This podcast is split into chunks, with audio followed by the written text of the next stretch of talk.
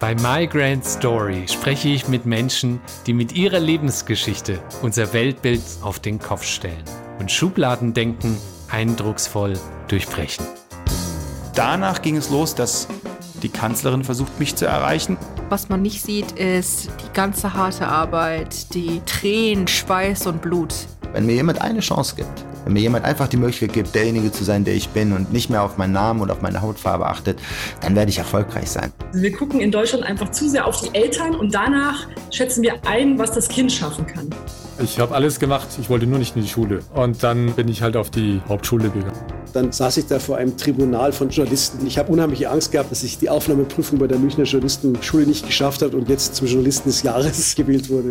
Was soll das denn heißen? Du hast mir das nicht zugetraut, weil ich eine Frau bin, weil ich jung bin, weil ich nicht weiß bin. Ich habe mich lieber schlagen lassen, als zurückzuschlagen. Dann hatte ich auf einmal einen Anruf der Kanzlerin.